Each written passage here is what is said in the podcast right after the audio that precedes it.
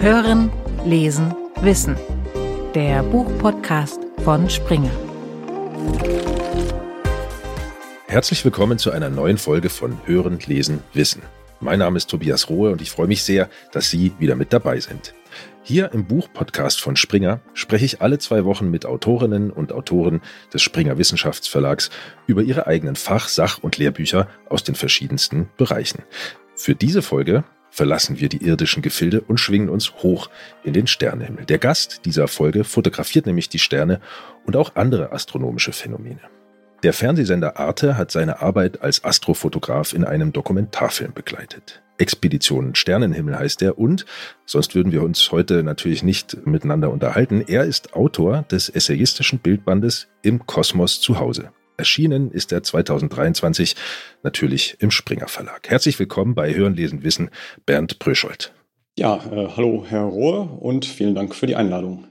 Wir haben Sie sehr, sehr gerne eingeladen. Es ist ein wirklich faszinierendes Buch. Aber Sie müssen mir eins verraten. Sie sind ja studierter Kommunikations- und Kulturwissenschaftler und Soziologe. Wann und wie wurde denn Ihre Leidenschaft für die astronomische Fotografie entfacht?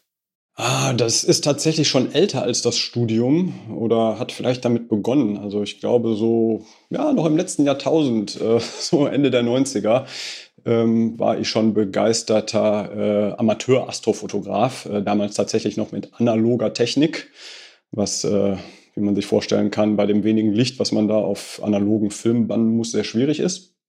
Und ja, so äh, mein großes Aha-Erlebnis hatte ich dann, als die Geschichte sich digitalisiert hat, so in den Nullerjahren. Da konnte ich nämlich nicht nur Astrofotos machen, sondern richtige Zeitrafferfilme, also Serien von Fotos.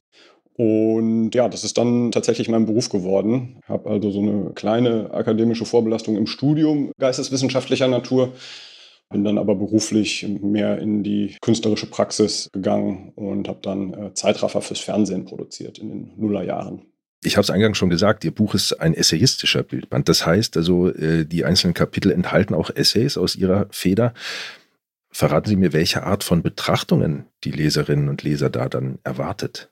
Ja, geht jetzt weniger um astronomisches oder kosmologisches äh, Wissen, sondern ähm, ich versuche eine neue Perspektive zu entwickeln, ja, weil die Astrofotografien die sind sehr vielfältig und erzählen uns natürlich was. Das sind eben nicht nur einfach Fotos von irgendwelchen Nebeln, die in einer bestimmten Wellenlänge leuchten, sondern es geht um die Perspektive nicht nur auf den Kosmos, sondern auch auf den Menschen. Und das Buch, so zumindest äh, meine Hoffnung, versucht da relativ vielfältig zu argumentieren.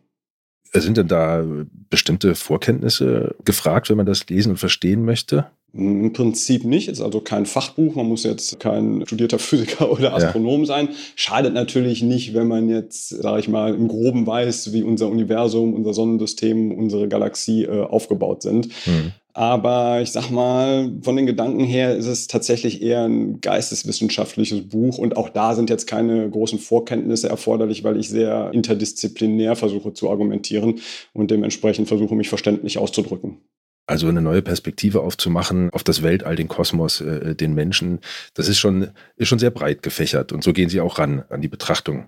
Ja, ganz genau so ist es. Heißt jetzt nicht, dass es gar keinen fachwissenschaftlichen Bezug hat, denn diese ganze Astrofotografie ist so nach meinem Eindruck zumindest in der deutschsprachigen Kunstgeschichte überhaupt noch nicht aufgearbeitet worden. Also äh, Kunsthistoriker äh, interessieren sich für alles Mögliche, aber zumindest im deutschsprachigen Raum nach meinem Kenntnisstand noch nicht für astronomische Fotografien. Da sind die Kollegen in Amerika weiter. Die haben sich schon mit äh, zum Beispiel den Fotografien des Hubble Weltraumteleskops beschäftigt, wo wir vielleicht später ja auch nochmal drauf zu sprechen kommen. Auf jeden Fall kommen wir darauf noch zu sprechen, denn das ist ein sehr interessanter Aspekt. Die Frage, inwieweit Fotografien denn die Realität darstellen oder eben nicht inszeniert sind, da reden wir gleich noch drüber. Aber vorher wollte ich Sie noch konkret zu den Fotografien fragen, die wir sehen können in Ihrem Buch. Also also wie gesagt, ein querformatiger Bildband und da sind wirklich herrliche Fotografien drin von astronomischen Phänomenen, wie zum Beispiel Galaxien oder gigantischen Nebelwolken im Weltall, aber eben nicht nur von Phänomenen im Weltall. Ähm, da sind auch andere Fotografien drin. Ich zitiere mal kurz aus dem Klappentext. Bernd Bröschold hat in Wüstenlandschaften, im Erdorbit und sogar in der Tiefsee außerirdisch anmutende Motive aufgespürt. Können Sie uns da ein paar Beispiele geben aus Ihrem Buch? Ja, also im Prinzip sind es drei, wenn man es ganz grob kategorisieren will, drei verschiedene Arten von Fotografien oder drei äh, verschiedene Entstehungskontexte, müsste man sagen. Also einmal Bilder, die tief in den Raum gucken, also von Galaxien und Gasnebeln, die klassischen Astrofotografien. Dann sind es Bilder, die sind in Raumfahrtkontexten entstanden, also von Raumsonden und Astronauten äh, auf Planeten und vor allen Dingen auf die Erde runter. Und als drittes sind es Fotografien, die von Menschen wie mir auf der Erdoberfläche gemacht worden sind, aber dann häufig mit Bezug zum Kosmos vom nächtlichen Sternenhimmel über irdischen Landschaften.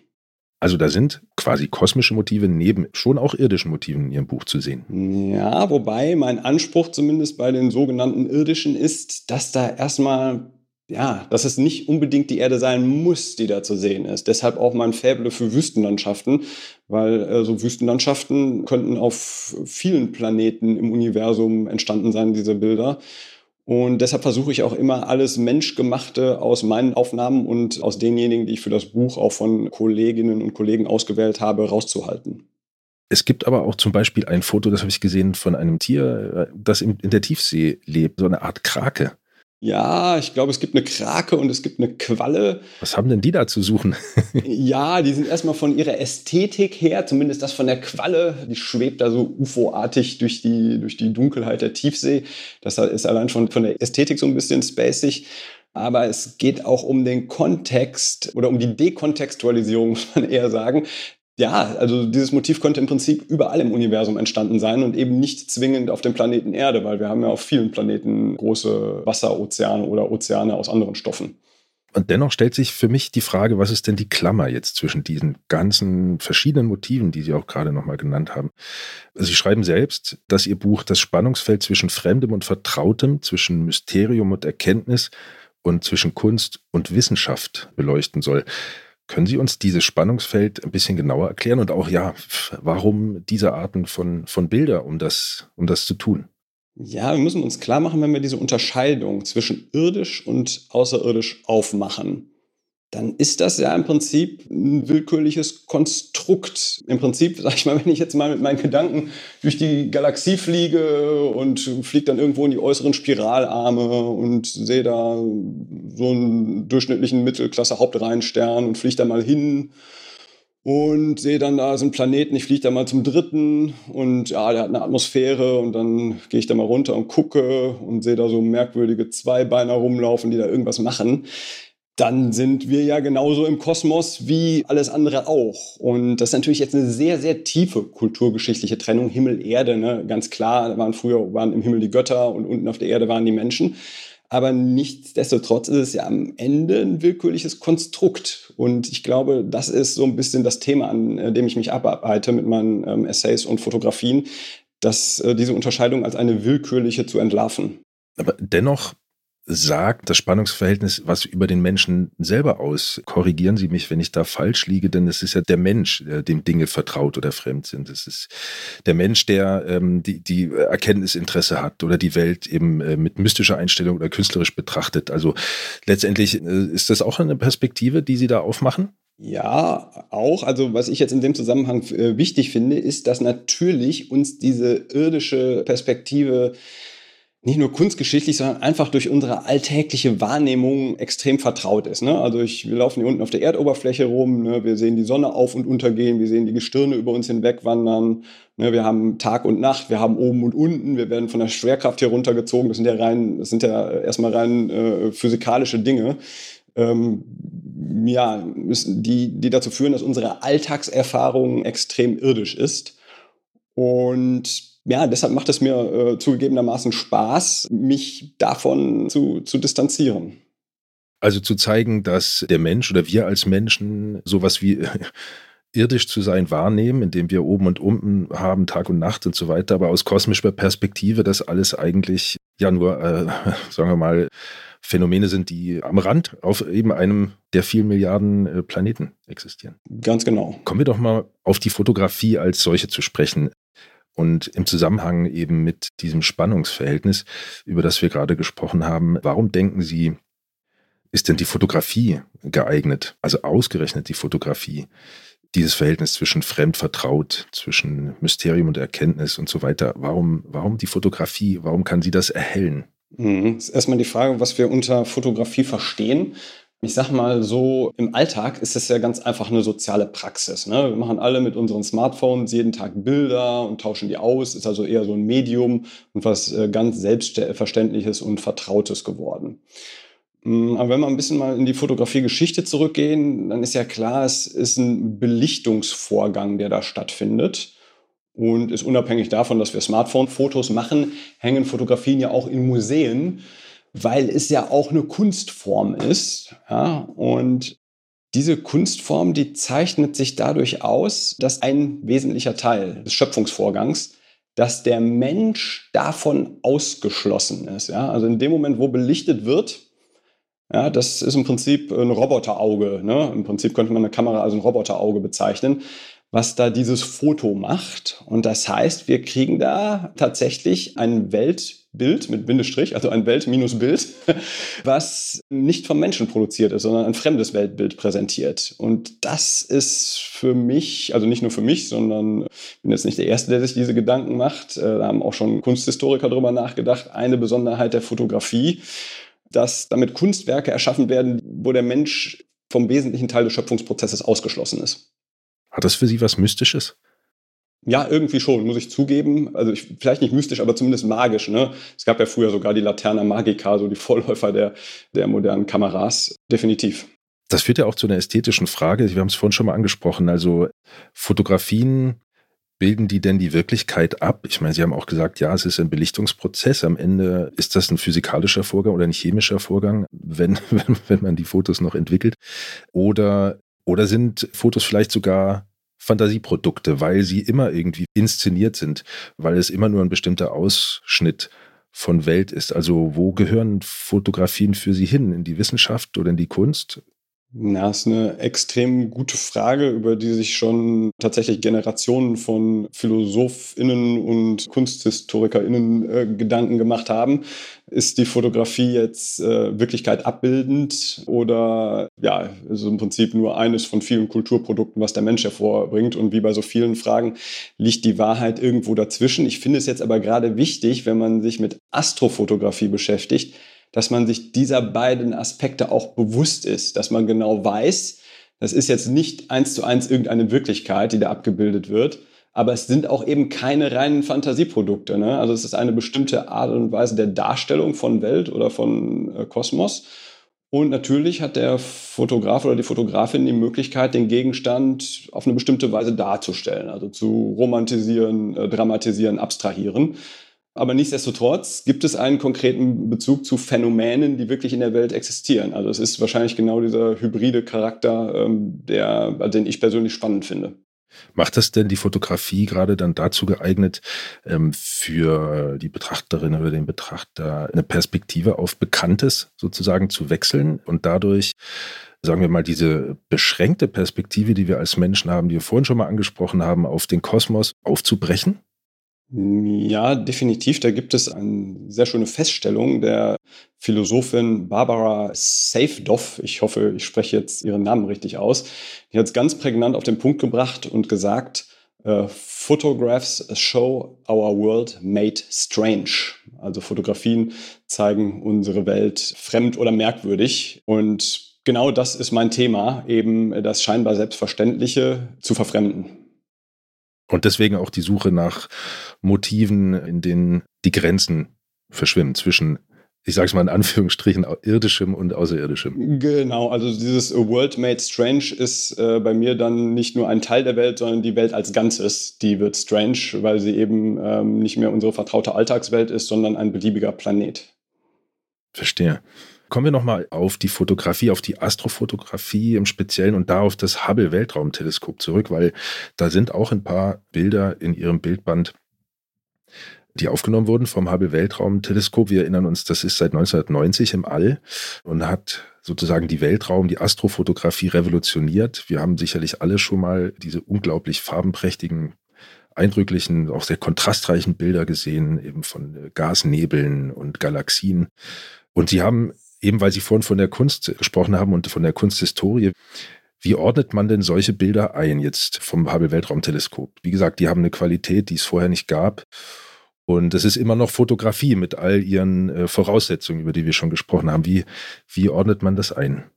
Ja, also das Weltraumteleskop ist wirklich ganz spannend, weil es ja nicht als Kunstwerkzeug in den Orbit geschossen wurde, sondern als Messinstrument. Ne? Also aus äh, Sicht derjenigen, die das Gerät gebaut haben, dass die Aufgabe Licht zu messen.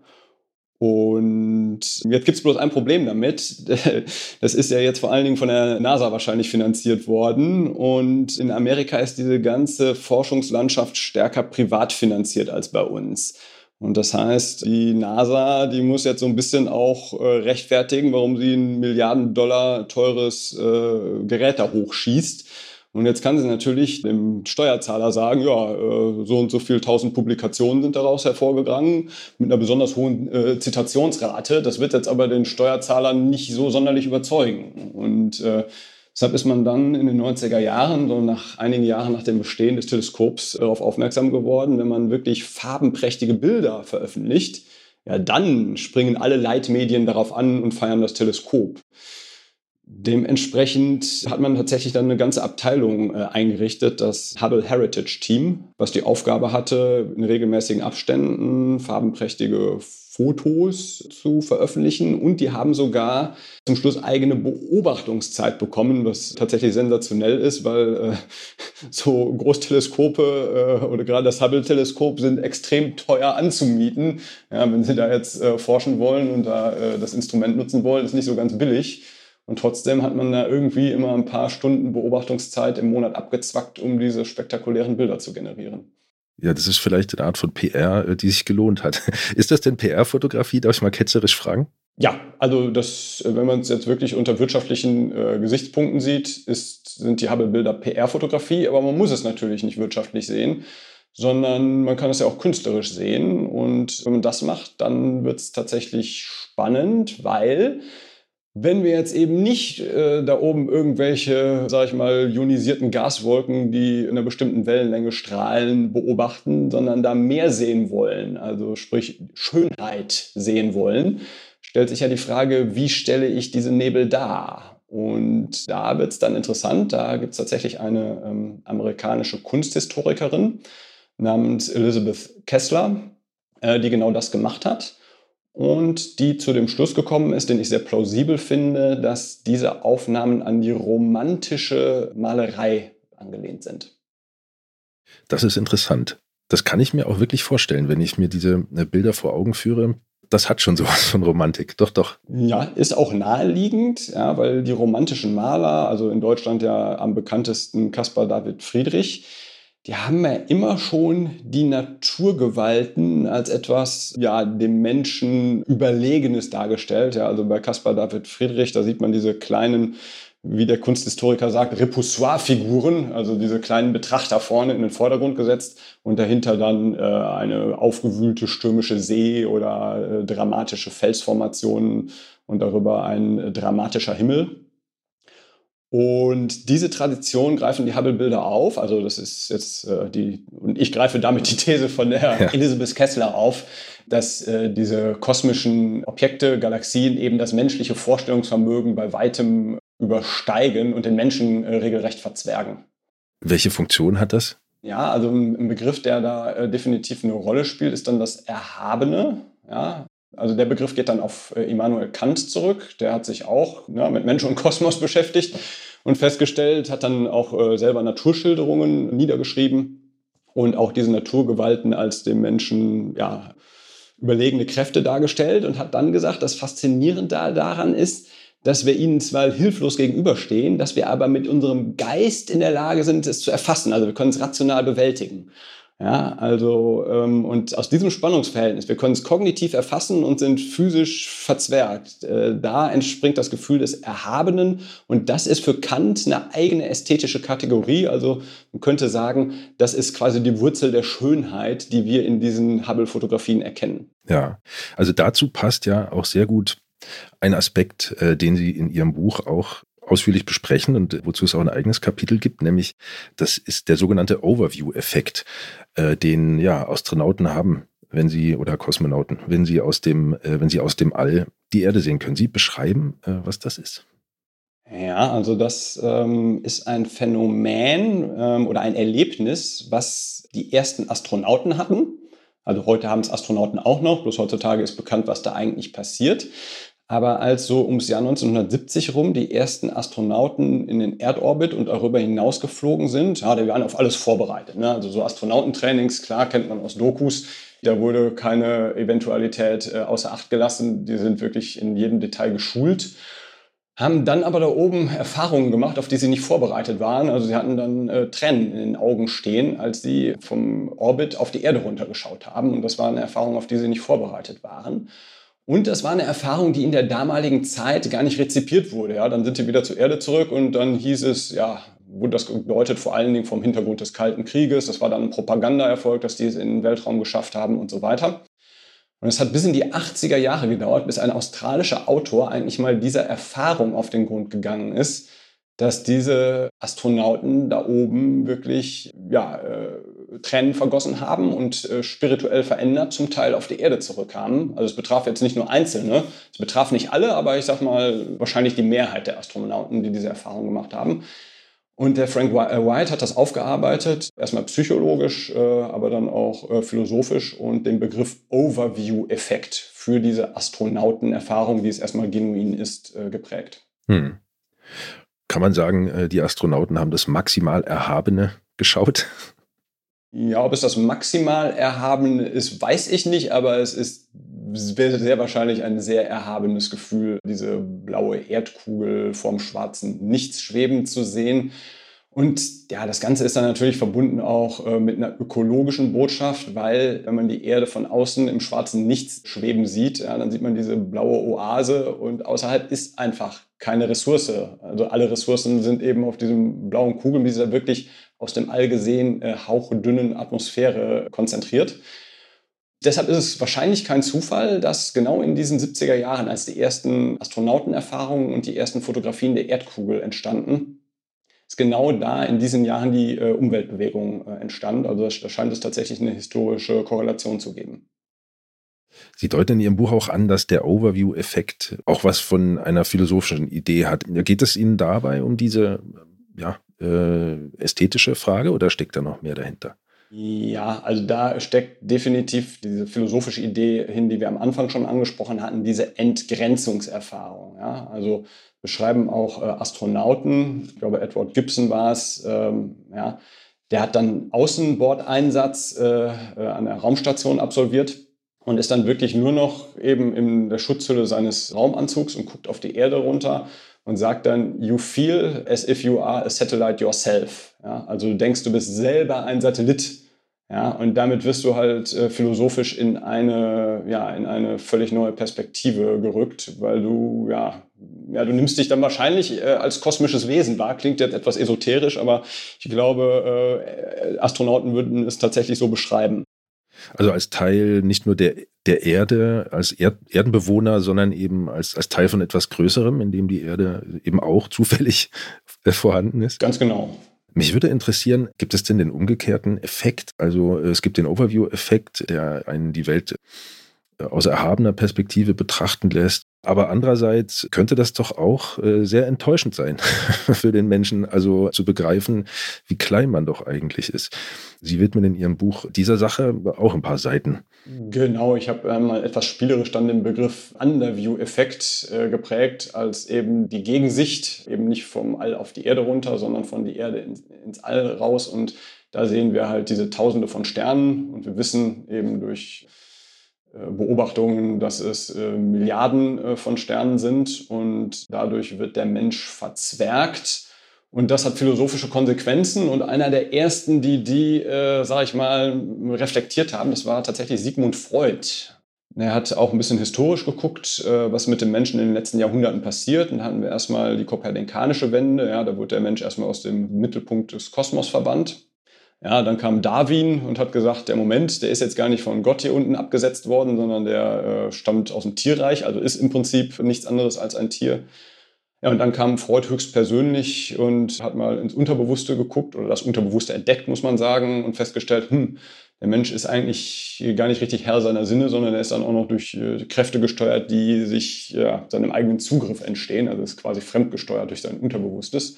Und das hat er die Freudschen Kränkungen genannt.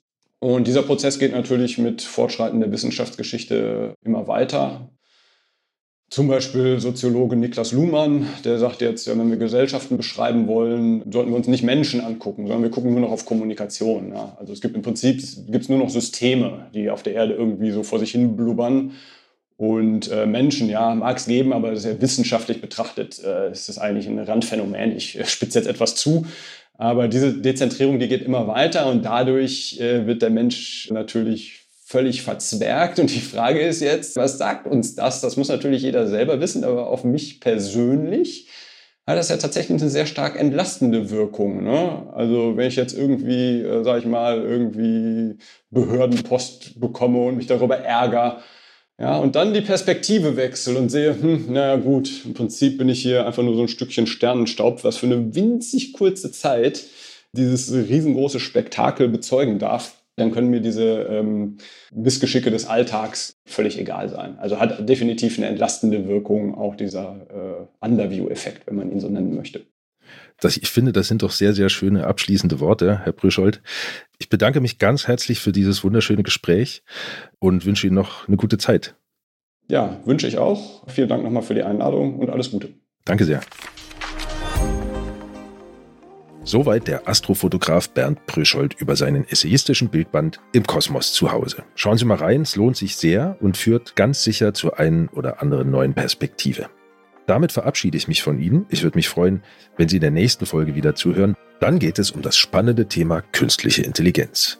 Mit der Bauingenieurin Bianca Weber-Leverenz werde ich dann über ihr im Springer Verlag erschienenes Buch sprechen, das den Titel trägt Wertakzente im Bauwesen 4.0 ethische Beobachtungen im Umgang mit der Digitalisierung und KI. Eine höchst anregende Betrachtung zwischen Bauingenieurwesen, Philosophie, IT und Recht. Sollten Sie bis dahin Fragen, Kritik oder Anmerkungen zu unserem Podcast haben, schreiben Sie gerne an springer-podcast.springernature.com oder auf X und Instagram unter @springernature. Und wenn Sie gerade dabei sind, über ein Abo oder eine Bewertung würden wir uns sehr freuen. Also machen Sie es gut. Mein Name ist Tobias Rohe. Vielen Dank fürs Zuhören. Hören, lesen, wissen. Der Buchpodcast von Springer. Thank you.